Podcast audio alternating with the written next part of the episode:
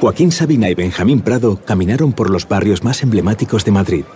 Después eligieron seis bares y se pusieron a charlar con unas cervezas 1906 en sus manos. Nosotros les pusimos las cervezas y ellos nos dejaron algunas historias. Ahora tú también puedes entrar en la conversación en cerveza1906.es barra historias. 1906 historias. Cervezas 1906. Podium Podcast. Lo mejor está por escuchar.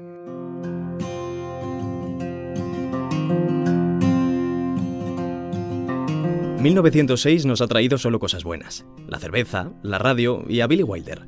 Tres tótem, tres nacimientos, que encajan a la perfección con el espíritu del bar picnic. Y con los cientos de objetos que decoran sus paredes. Sabina y Prado invocan a Crae, recitando unas de sus canciones más famosas, con la intención de lavar prejuicios. Nunca nos había emocionado tanto una oveja, ni una cerveza. En este episodio ambos poetas charlan, entre otras cosas, sobre la mejor oveja negra.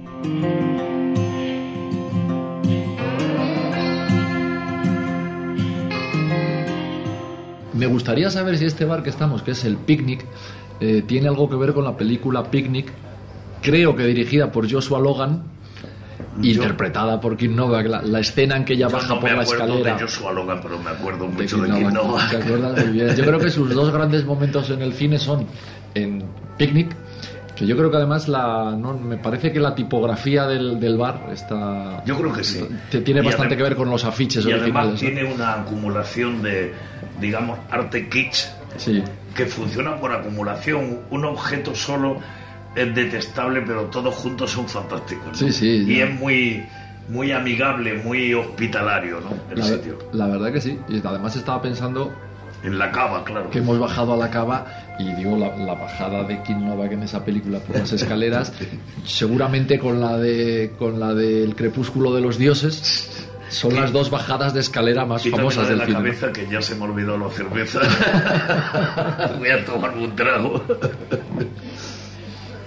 Te contaba que tú y yo que hemos estado muchas veces en diferentes escenarios, bien leyendo poesía, bien rock and rolleando, a que no se te había pasado por la cabeza que nos iban a pagar por hablar de algo tan apasionante como la cerveza. No, la verdad es que a mí, a mí la cerveza se me pasaba por la cabeza al día siguiente, al levantarme. Pero mientras, mientras estaba tomando, pero la verdad es que es cierto que uno se, se imagina malamente hablando de nada de estas cosas que nos interesan si no es con tu cervecita, ¿no? En- Para mí, para mí sería imposible hablando y escribiendo. Escribiendo una canción, por ejemplo.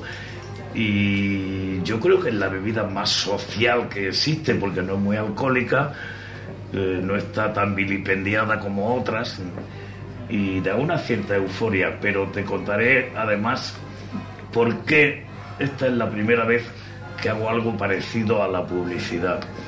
Yo tenía una norma que he cumplido hasta hoy, que es que solo lo haría si fuera por una causa noble, es decir, por algo que me gustara a mí. La cerveza me encanta. Esta es la negra, pero hay otras tres, mm, otras dos cat- categorías y me parece una cerveza que une la tradición con la vanguardia y el buen hacer artesano de un modo que me encanta. Pero no, no va a venir de la tradición. El año, yo estaba pensando en el año, salud, 1906. ¿Sabes que 1906 es el año en que se hizo la primera emisión de radio? La En primera Estados Unidos. rusa, Sí. la democrática. Y es el año en el que nació, por ejemplo, Billy Wilder.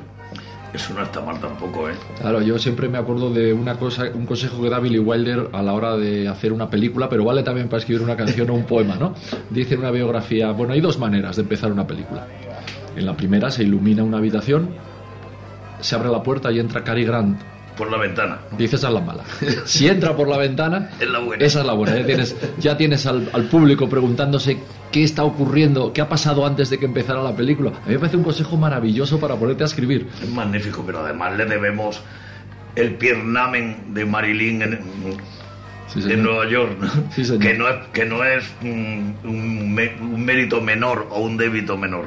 Además, Me hace gracia porque siempre tú sabes que soy muy lector de. Bueno, y tú también. Creo que somos dos consumidores de biografías eh, yo impenitentes, ¿no? Y siempre tiene gracia esa parte en que el director de cine o el, o el- o el- o el músico o el poeta habla de cómo ha hecho las cosas, ¿no? ¿De dónde viene la inspiración? Si es, es. si es que viene, ¿no? Ya inspiración es una palabra rara. Inspirar es meter algo de dentro, de fuera adentro, Sí, de alguna manera, ¿no? pero también es muy contro- controvertida porque de las preguntas que te hacen los periodistas es ¿en qué te inspiras?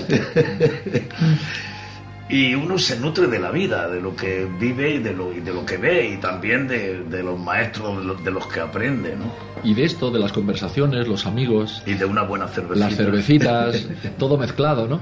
Sabes que además esta es la Black Coupage.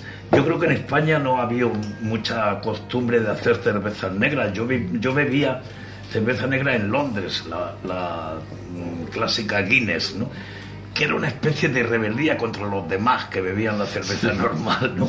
Y además me acuerdo mucho emocionadamente de una canción de Javier Crae que se llamaba La oveja negra porque eh, los que hacen esta cerveza la llaman también la oveja negra. ¿no? Ocho versos solo. La oveja negra vendió su lana asegurando que era astracán. El mercachifle, la gran fulana, se hizo más rico que el agacán. Y su familia toda se alegra al verla gorda del buen comer y ella recuerda su lana negra que, Que nunca, nunca más más volverá a volverá crecer. a crecer. Es- a mí jamás me había emocionado tanto una oveja. Pero Crae eh, es un gran eh, constructor de canciones, tiene algo de joyero, ¿verdad? Partiendo las canciones y, Yo y un gran narrador, ¿verdad? Yo siempre he dicho que es un, un maestro que este país no se ha merecido nunca. Aunque él estaba feliz y él no- nunca le faltó su público. Pero Brassens, que es su espejo, vendió 20 millones de discos en, en Francia. No, sin por- salir de Francia. ¿eh? Por no faltarle, no le falta ni su local. Hay un local que se llama La Oveja Negra, donde van a tocar cantautores en honor, en honor a Javier Crae. Que lo que no recuerdo si era muy bebedor de cerveza o le daban más a otras cosas. Bebedor Le- era como toda la gente que escribe, ¿no? Es que yo creo que, que todos somos bebedores de, de cerveza. Quiero decir, por la mañana antes de comer, ¿qué vas a beber? No vas a beber un whisky, ¿no?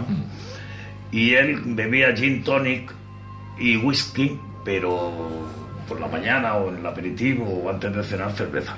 Ahora me estoy acordando que La Oveja Negra, o algo parecido a La Oveja Negra, es el título de un libro de Augusto Monterroso. Sí, El escritor guatemalteco al que todo el mundo conoce por sus microcuentos de cuando se despertó el cuyas dinosaurio aún obras seguía ahí, ¿no? completas caben en 10 folios. En 10 folios, en 10 folios y con márgenes anchos, ¿no? Pero. Y La Oveja Negra también es el, el título de una colección eh, publicada en Colombia, Sí. donde García Márquez El hijo dio de- como primicia, creo que. No sé si. La un crónica de una muerte anunciada, creo, de hecho. un cuento que además ayer me enteré, mirando cosas de la oveja negra, que vendió más de un millón de ejemplares, o sea, a la, a la editorial la puso. Sí, bueno, el Gabo era como los Beatles escribiendo, ¿no? sí, sí. Bueno, pero está muy rica esta cerveza, la verdad. Fíjate que en España yo creo que siempre hemos sido más bebedores de, de cerveza rubia, pero porque, pero porque se tiraba mucho de caña. Y últimamente ya la gente bebe muchos tercios, Que botellines. sepas que estos, estos chicos también tienen barril. Sí, Esta es una derivación más exquisita, más artesanal, más para gourmets.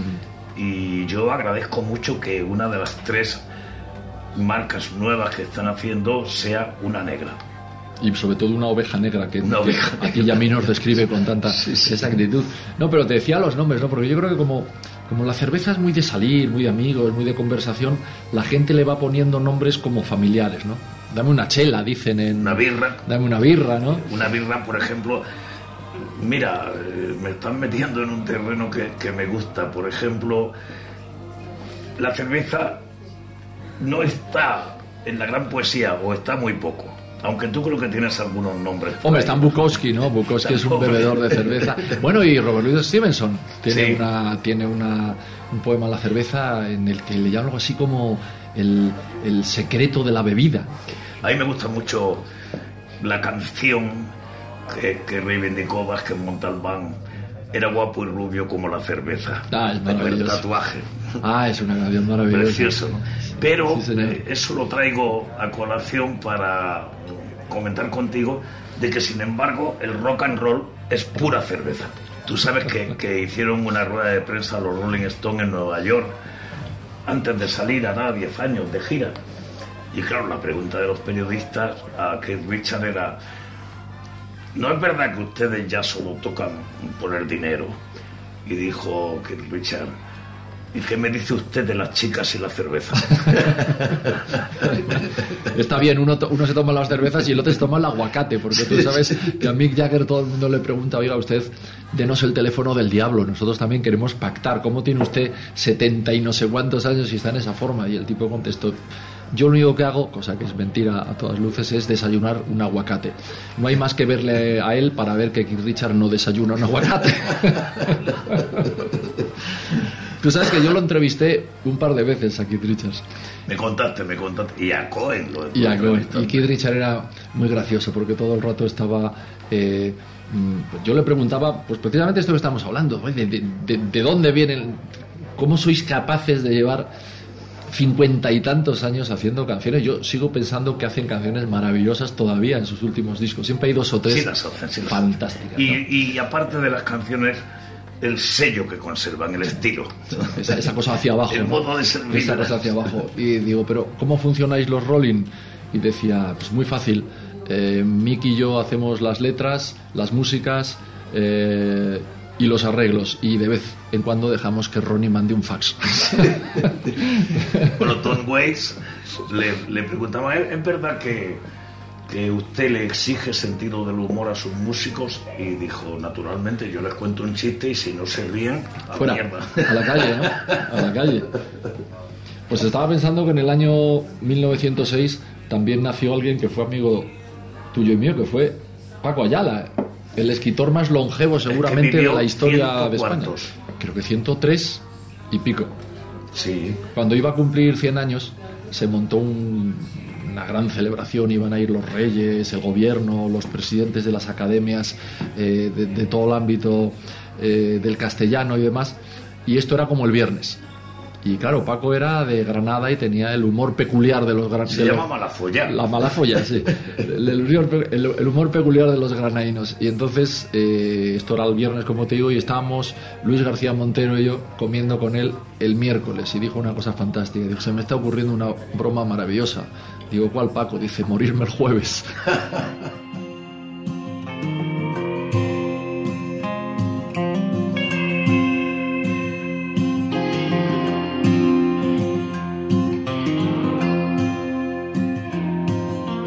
Todos los episodios y contenidos adicionales en podiumpodcast.com y en nuestra aplicación disponible para dispositivos iOS y Android.